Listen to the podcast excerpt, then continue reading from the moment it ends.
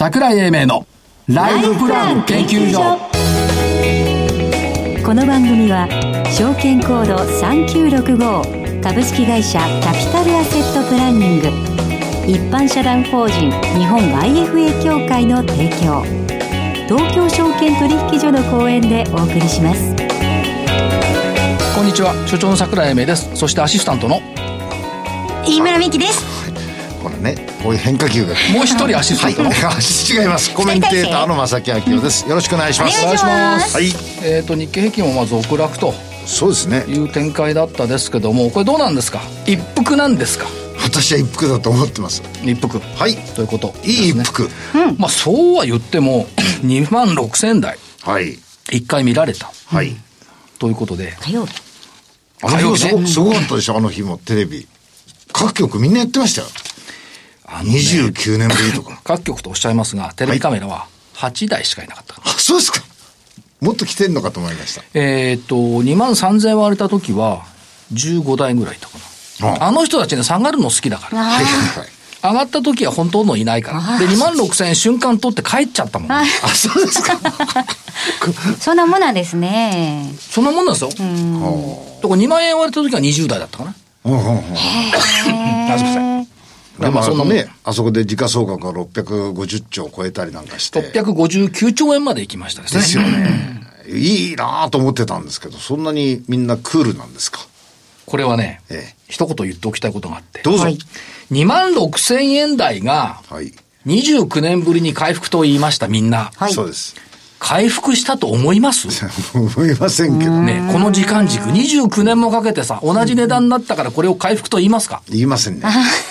確かにあなたが生まれてないでしょ、大体い。やああそうですまあ、ね物心はついてないよえね。そうです。だから、これ回復っていう表現じゃないと思う。思いますね。確かに同じことで語れないじゃないかってことですよねまあ中身も違うしね。で、かつ、その、2万6千台、1991年5月以来29年半ぶりって言うんですけど、この1991年5月の1万2万6千台って、はい。3万8915円から下げる過程の2万6千よ。そっかそっかそっか。違くない？はい。全然違いますね。そう、3万8000に行く途中もあったけどね。いや、だから、えっとね、本来重視すべきは、3万8915円よりも左かしの上昇過程の時の2万6000円っていつだったのって話ですよ。そうだと思います。私もそう思います。はい。で、調べてみたら、1988年3月が2万6000台に乗ったところなんですよ。あ生まれてないいや、聞いてない。ね。で、1988年3月、体感的にはね、この時ね、実はね、あの、株価の上昇終わってるんだよね。へえそうあそうですかこれね、あの、年寄りは否定しないと思う。否定しません。大体1981年前ね、87年の2月に NTT が上場してきて、で、82年末までで、で、多分ね、88年の第8回ぐらいがピークなのよ。だってすごかったのは東京電力が1500円から5000円までバーンといったのが前年だから。だから実感なかったですよ。ないでしょ？だから82年で東ガスだとか東電だとか銀行だとかみんな上がって、で、88年になってからなんとなくね、値傘のハイテクが引っ張り始めたの。はい。という時代だったんで、まあ体感はないんですけど、数字を考えるとね、最高値は89年の12月。うん。そね。う。はい。で、そこまで1年9ヶ月でいってるのね。2万6千台乗っけてから。はいはい。そしてもう一個、3万円っていうこの何、見えて見えない数字。はいここまではね、2万6千つけてから9ヶ月でいってるの。はえちゅうことは、はいこのタイム時間軸でいけば、来年の夏には3万円ちゅうのが、お聞きしたい。お聞きしたい。何？それまで生きてるかって私が。ちょっとないやいや、はいますよ。何？いや、まさきさんが生きてるか。生きてるかどうかわかんない。だから来、しかもよ、来年8月9日がイスラムヒジュラ歴の新年だから。あ出たあ、8月9日うん。あ、メモしとこう。私も書いてトイレにでも貼っといて。8月9日と、これ、符号があるんだよね。はあ年内の3万800円より8月9日が濃厚ですか？んそれ、それいじめ？それいじめ？いじめじゃないですちょっと言ってみたかっただけなんですいや、一応長くてもそんなもん。はいで、とりあえずは当面の分で2万7千円？弾みがついたら年内3万800円。えー、7じゃないです。8じゃないですか。口頭無形でもなくなってきたよ。というところで、ですねえー3万800円を忘れるように、先週の 振り返り。正木さん×、はい、×です。私ニューアート、×。843円から800円、バツ。イーレックス、1400 1415円から1590円、丸。丸エアトリ、1307円から1251円、バツ。まあ、3つ出して丸1個じゃ、別れかな。いやいやいやいや、やっぱり丸があるだけすごいですよ。そうですか。はい。じゃあ次行きましょうか。どうぞはい。えー、来週は、えーと、久しぶり、4443、33。4433。4443の33。名刺屋さん？名刺屋さんです。まあ、クラウドとか AI、この名刺データを使って、いろいろと事業展開ができるかなというふうに考えております。まあ、あの、広告費ですとか人件費でもって今回現役であるんだけども、まあ、これは一時的なもんだろうというふうに思ってますので、えー、444333。かわいい。はい。はい、以上です。はい。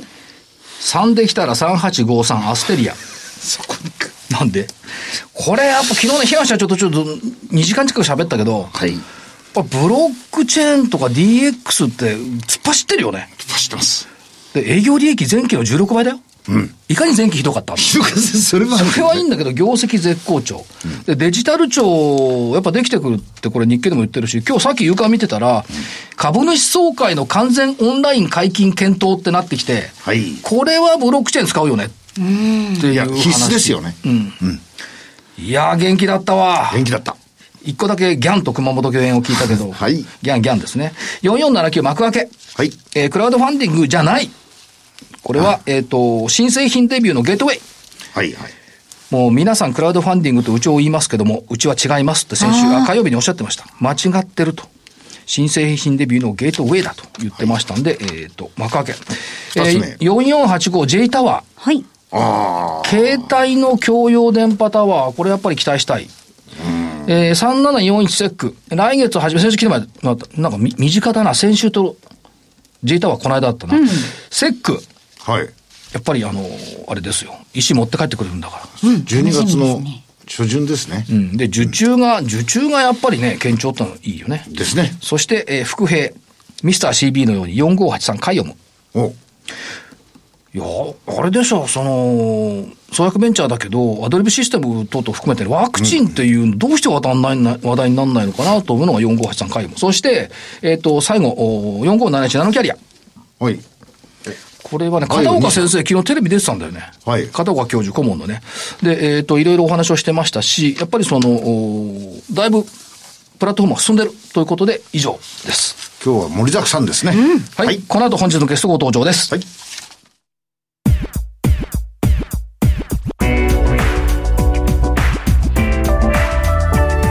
桜井英明のライフプラン研究所。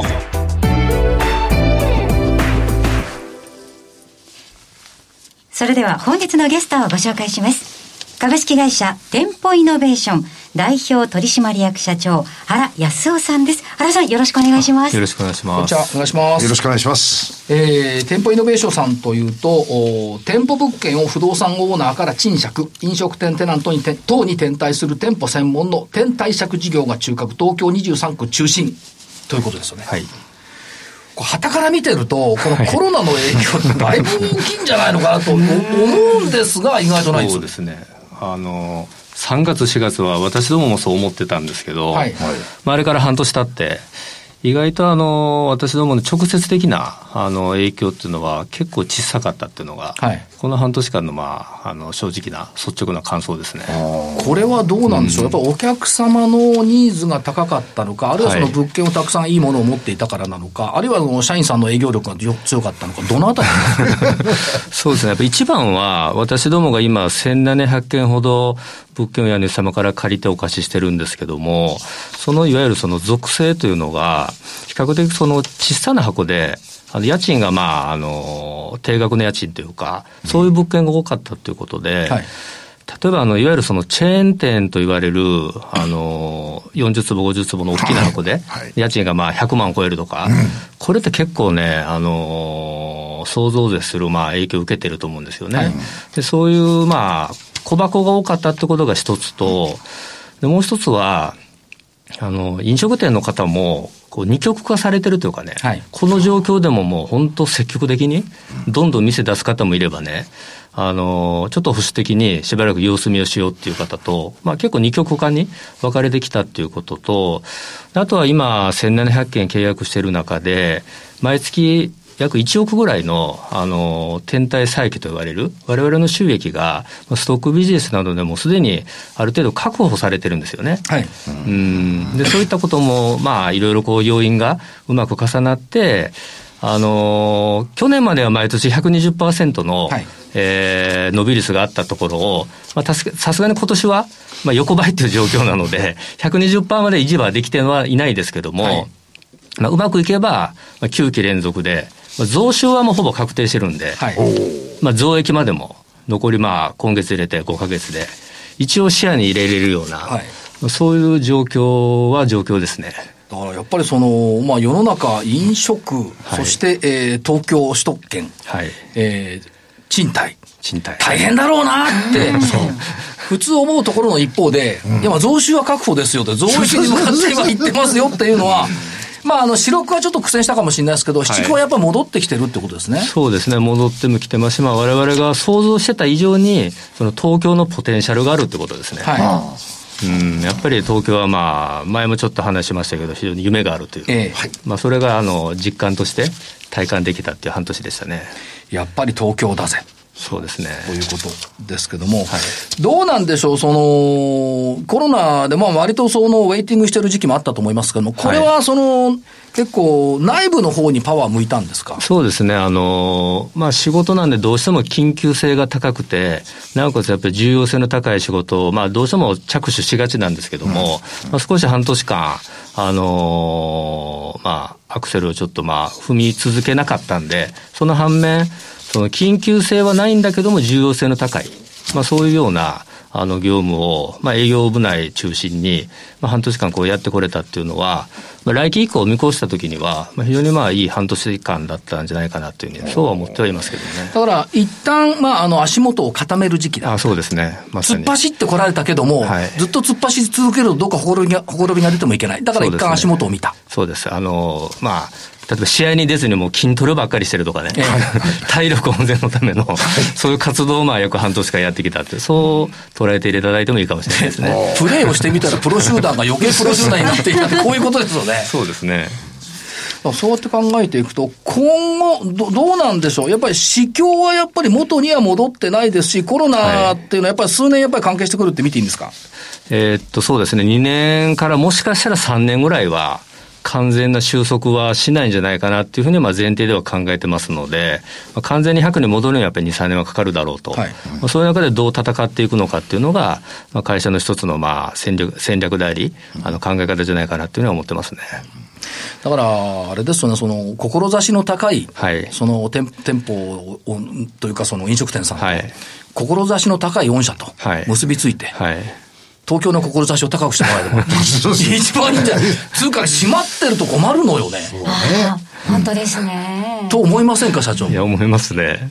やっぱり飲食店がね、活気があって初めてね、あの、街全体がやっぱり活気よくなってくるので。はい、はい、うん。あと、まあ、店舗物件の仕入れ方針ってのは、これ多少変更あるんですか？あの、これまで山手線の内側とか山手沿線を中心にやってましたけども、はい、今回あの、この下期から、まあ、いわゆる沿線と呼ばれる山手の外側ですよね。例えば京王線とか小田急線とか、はい。はいはい、そういったところもまあ積極的にあの営業活動をまあ行うということで、で、当初も沿線攻めるとどうなんだろうっていう、そういうような、あの、多少なりともまあ不安はあったんですけど、やっぱうちの社員非常にあの、スキルが高いし、経験が豊富なので、あの、数をしっかりとこなせば、もうこれまで以上の、まあ、物件の仕入れができるっていうところは、今のところ実感してますね。なるほど。エリアも外側にもちょっと広げた。そうですね。昨日たまたま正木さんと二人で、えー、行ったというかね、お寿司屋さんがあって、はい。銀座、もともと大井町でやってたんですよ、銀座に出て大成功して、はい、で、この半年で、やっぱちょっと銀座今厳しいからって大井町に戻った。うん頑張ってんだよね。頑張ってますね。で値段設定はちょっとあの料金は下げてるんですけど、それでもお客さんは減らないみたいな感じ。そうですね。さらにすごいのは、クラウドファンディングして800万円集めてすごいですね。瞬間だ。すごいですね。そう。やっぱりあの、客層は変わりますよね。銀座ってその社交、社社用、社用費というかね、交際費というか人たち多いですけど、大井町も会社もたくさんあるし、家族連れがやっぱり増える。読める？それ銀座からずっと、あの、続いてお客様が来てくださるっていう。ファンもいるからそれだけね、資金も集まったでしょうし。これがね、またうまかった。あ、羨ましいよかった。です。っていうかね、あの、外食すんの半年ぶりだもん。そうです。そうですか。半年ぶり。ね。この、こののんべえの親父が外食行くとする。まあ、その話はあれですけど、あと、ど、どうでしょうか、そのマニュアル化、マニ営業の見える化っていうのがこれ進んだっていうことと、はい。人員も補強する方向なんですか？そうです。まあ、これはまあ、もともとコロナ前から、あの、積極的に採用していくってことは、計画に入ってるんで、はい。まあ、今年は、あの、一旦採用の方を止めてたんですけども、まあ、この下期から、まあ新たに、あの、採用の方の再開もしますし、まあ、中途採用もまあ、年間で、えー、24名、まあ、月に2人ですね、はい。これを確実に採用していこうということで、まあ今まで営業が30名ほどなんで、これ4年ほどかけて100名体制にして、まあ、月間で80件の受注、年間で1000件の受注をあのやっていくとそういう計画ですね。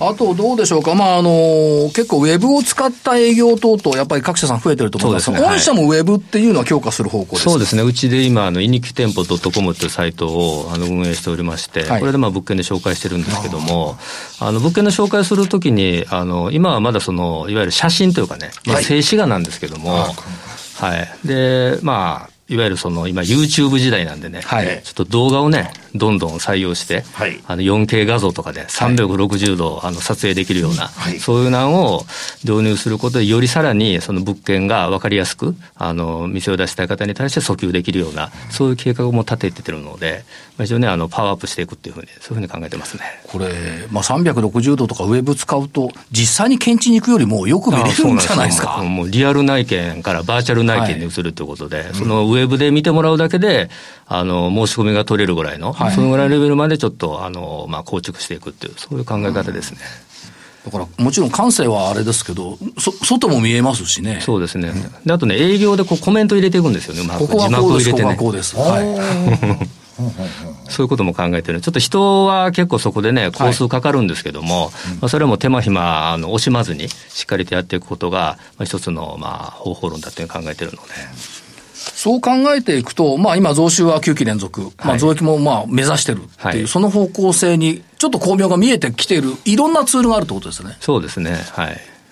だから、やっぱ世の中のこう見た目と聞くとは全然違うってことですね。全然違う。そうですね。まあ、努力して、企業努力すれば、まあ、業績は上がりますし、あの、そのいわゆる志さえあれば、あの、結果が出せれるっていう、そういうふうに考えてますから。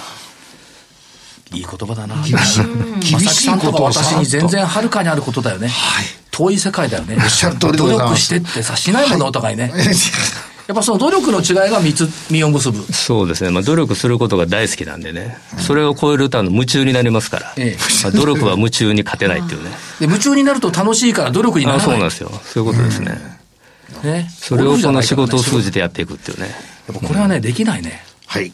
まあ、そういうリーダーシップで動くと、でもやっぱりみんなが成長するってことですね。そうですね。まあ、楽しんでますよ、みんな、みんなね。うん。努力を超えて、そうですね。楽しんで。はい。なんかわかる気がする。わかるような気がします。はい。なんか件数がどんどん増えるたびに嬉しい。でお客さんからの声もありますもんね。そうですね。うん。だから、そういった意味ではあ非常にいいなっていうところがありますし、まあでも、おその意味では、あの、貢献創造は継続しているということですね。そうですね。これはもううちの会社の理念ですから、はいあの、まあ、安心安全に、あの、物件が使用収益できる状態をね、我々がまあ責任持って作っていくっていうのが、もう会社のまあ大きな根幹なんで、はいそれが我々の存在意義でもありますから、そこはもうブレずにやっていくってことですね。あとどうでしょう、主力のその飲食チェーン店さんなんかのスタンス、これやっぱ変わってきてるのは変わってきてるわけですよね。多少えは。あの、取引先っていう意味ですか、はいはいえーっと、いや、それは変わらないですよ。もともとチェーン店ってほとんどいないですから、ええまあ、いわゆる古典と言われるね、古典はいあの、それ中心に、あの、取引していくってことは、まあ、これまで通り変わらずですね。ということは、そこに対しての、おやっぱり、あの、丁寧な対応。そうですね。これが重要と。そうですね。ということと、店舗天体事業という、少し広まってきましたですか？うん、いや、まだね、1700なんで、はい。まあ、目標が5500ですから、そういう意味ではまだ3割ぐらいなんで、はい。まあ、6割ぐらいまでいけばね、あちょっと少し広がっていったかなっていう、そういう自覚はあるかもしれないですけど、まあ、まだ全くダメですね。まだまだこれからっていう、そういうイメージですね。5000ですよ。ますます努力して営業仕事を楽しんでいただければよろしいかと。そういうことですね。いうことですが、あ社長、投資家さんにメッセージ一言頂戴できればありがたいんですけど。はい。あの、まだ我々の件数も含めて、あの、知名度も含めてですけども、あの、会社の、えー、状態っていうのは、まあ、これからまあ発展途上っていう意味も含めまして、あの、まあ、株主様の方も含めて、あの、もっともっとこの内容の方をちょっと理解していただけるような、そういう会社にしていきたいなというんで、そういうふうに考えておりますので、よろしくお願いします。ますますイノベーションは進んでいく。ね、ということですね。えー、本日のゲスト、株式会社店舗イノベーション代表取締役社長、原康夫さんでした。ありがとうございました。ありがとうございました。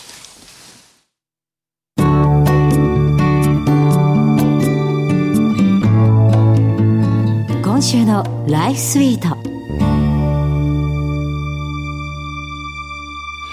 さて、このコーナーでは、え皆さんと一緒によりリアリティのあるライフプランニングのノウハウを学んでいきたいと思います。え今週も株式会社キャピタルアセットプランニングコンサルティング部、金井国則さんにお越しいただいています。金井さんよろしくお願いします。よろしくお願いいたします。さあ、もうこのコーナーではデザインユアゴールを使いまして、ある太田一郎さんという55歳の人物を作り上げましてですね、いろいろシミュレーションしてまいりました。だいぶ使えるようになったね。はい。この太田さんというのは、えっ、ー、と、55歳で年収も1100万円あって、住宅ローンがなくてとか、いろいろ詳しくプロフィールの方は、ウェブの方に載せさせていただいているんですが、金融資産が3500万円ほどあったり、ちょっとお金持ちなんですけど、うん、えっ、と、希望がいろいろ多いんですよね。そうですね。250万円の旅行毎年行きたいとか、はい、あの、70歳の時に1000万円の住宅リフォームしたいとか、はいはい、いろいろありますが、これ達成確率も一度金井さんに教えていただきましたけど、リフォームだと50%ぐらいじゃないですか。そうですね。これあの、どう変えていったら達成確率って上がっていくんですかね？先週お話しした投資スタイルですね、はい、こちらを変えることで達成確率を上げることが可能になりますね。うんえさらに積極的な投資スタイル。そうですね、積極型にすることによって、基本生活費は95%と5%アップします、はい、旅行も90%と、こちらも5%アップですね、で趣味は75%で15%アップすると、うん、でリフォームに関しても70%ということで20%アップしてくるんですね、はい、で最後にご家族に残す資金も65%ということで25%と、まあ、全体的に底上げができるというシミュレーションの結果になりますそうですか、投資スタイルの変更だけで、だいぶ、だってリフォームの確率、すごい上がりましたよね。それはそうですよね。うん、うん、で、これあの、デザイン・ユア・ゴールのいいところは、常にこれがアップデートできたり、変更することが可能だってことはい。しかもこんな分かりやすくパーセンテージで。そうです、そうです。一瞬ですよね。投資スタイルを、えっと、イケイケ55からさらにイケイケ55にってことですよね。プランを変えるのは瞬間です。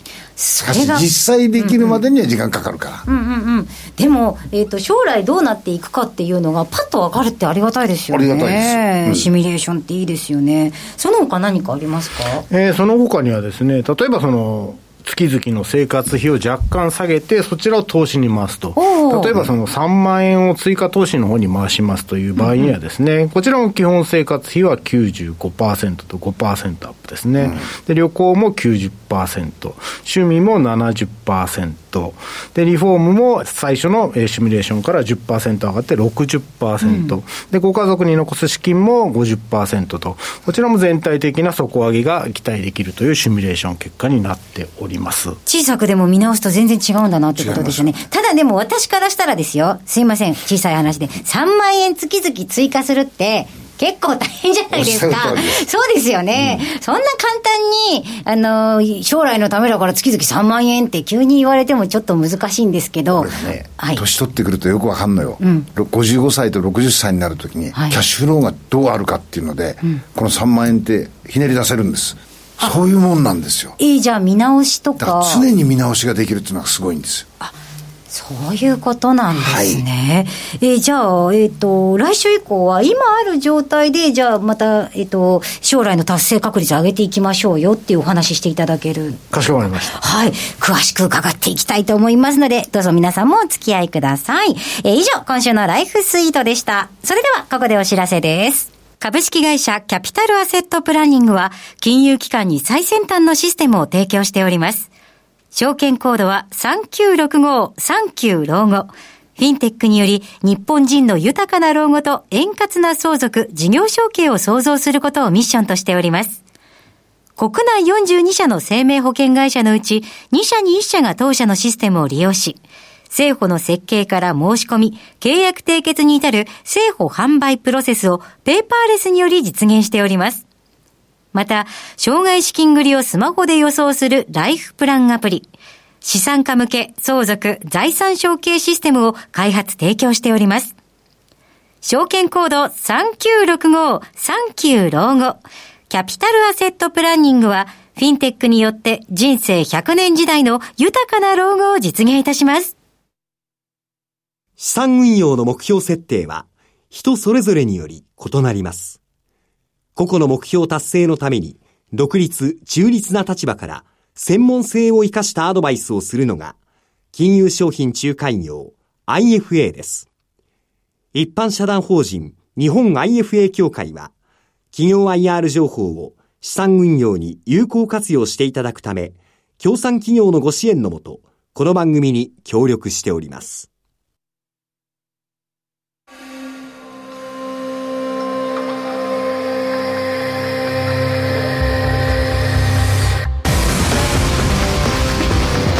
桜井英明のライフプラン研究所この番組は証券コード3965株式会社キャピタルアセットプランニング一般社団法人日本 IFA 協会の提供東京証券取引所の講演でお送りしました。なお、この番組は投資その他の行動を勧誘するものではありません。投資にかかる最終決定はご自身の判断で行っていただきますようお願いいたします。さて、あっという間に時間になってしまいましたが、はい、えっ、と、来週は月曜日が勤労感謝の日でお休み、はい、そうです。ということになってくると、ここでね、アノマリっていうのがあるんですよ。はい、お、久しぶり。11月の3連休明けは、株高の得意日っていうアノマリ。おこれね、11月の3連休明けってね、そんなにないのよ。まあ、3日と23日がある休みでしょ、うんうん、で3連休明けってね両方になる確率も少ないし今年もここ1回だけだから。ああそっかそうですね。でね多分これ8割以上高いのよ。昔はシルバーウィークとか言いませんでした？正木さんのためにあった。ありがとうございます。で11月3連休明け株高 えっ、ー、とシルバーウィーク9月じゃないの？そもそもね、うん、そうですね、確かに。いいですけど株高の日になってくるからちょうどいいおしめ、うんっていうことなのか、はい、あるいはその、まあ、一旦休んで年末に向けてのすくみということなのか、商いも膨らんできているし、で、業績発表、決算発表も終わりましたよね、ほぼね。はい、そうですね。ということは、まあ、すくんで年末に向けて、今年はサンタクロースも子供たちと喋れないから来ないらしいですけども、サンタクロースラリーに向けての展開っていうことで、いいんじゃないかなというふうに思っています。まだまだ一月半弱ありますから、はい、えっ、と、楽しめる、えっ、ー、と、2000年ちょうど、うん、あ、2020年か、うん、そうです。というふうに時代はなってくるんじゃないかなと思ってます。それからまあ27日の金曜日になってくると、ブラックフライデー始まるでしょう。そうですね。で、やっぱり消費のところ、買い物好きだね、みんな。好きです。すごい好きです。でしょ、うん、だからサイバーマンデーも入ってきますしそうやって考えてくると12月の S q に向けて今体制を整えている。っていうふうに考えると、まあ、1日2日お休みしましたけども今後の展開に期待したいというところです、えー、と時間なくなってきました。あ本日この辺りで失礼します、えー、所長の櫻井英明、えー、そしてはい日本 AFA 協会の正木明夫。そしてまだまだ早い。まだ、えー、ちょっと言わせてくださいよ。言いたい、どうしても言い？たい言いたいです言いたいですお願いします。アシスタントの井村美希でした。それでは来週この時間まで。ごきげんようよ